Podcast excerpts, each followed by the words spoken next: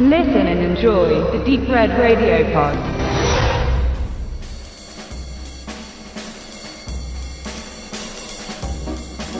Ist der selbsternannte König von Berlin in den Freitod gegangen oder wurde er ermordet? Entgegen all seiner städtischen und überheblichen Kollegen glaubt der vom Lande angereiste LKA-Outsider in Weiterbildung Lanner an ein Verbrechen. Während er eine Verschwörung in den höchsten Kreisen vermutet, bleibt die Frage offen, warum der Tod eines Schädlingsbekämpfungsunternehmers so wichtig für eine politische Konspiration sein könnte. Unterdessen verbreitet sich eine bislang unbekannte Rattenspezies in Berlin und greift sogar aggressiv Menschen an, bei Tag und bei Nacht. Und mit chemischen Mitteln ist dem multiresistenten Nager nicht entgegenzuwirken. Lanner hat alle Hände voll zu tun und muss bei reichlich Gegenwind das Komplott und die Plage aufhalten. Regisseur und Co-Autor Lars Kaume hat in den letzten Jahren zwei sehr wichtige Filme für das deutsche Kino inszeniert.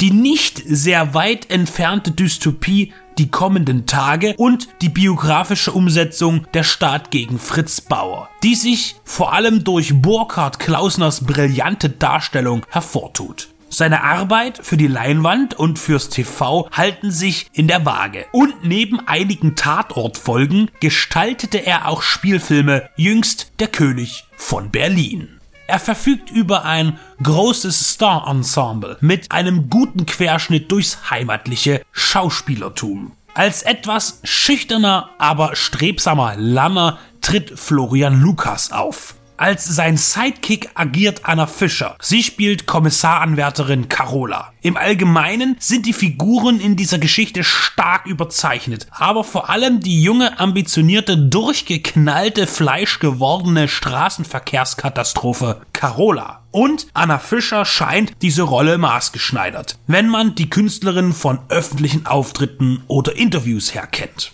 Des Weiteren sind zu sehen Max Hopp, Mark Hosemann, Michael Hahnemann, Uwe Preuß und Daniel Zillmann. Die Produktion der ARD Digedo des Rundfunks Berlin-Brandenburg und der renommierten Olga-Film versteht sich nach dem Buch von Horst Evers als Kriminalkomödie, die sich mit Situationskomik und Wortwitz stärkt und zwischenzeitlich auch für Slapstick ein Plätzchen bietet.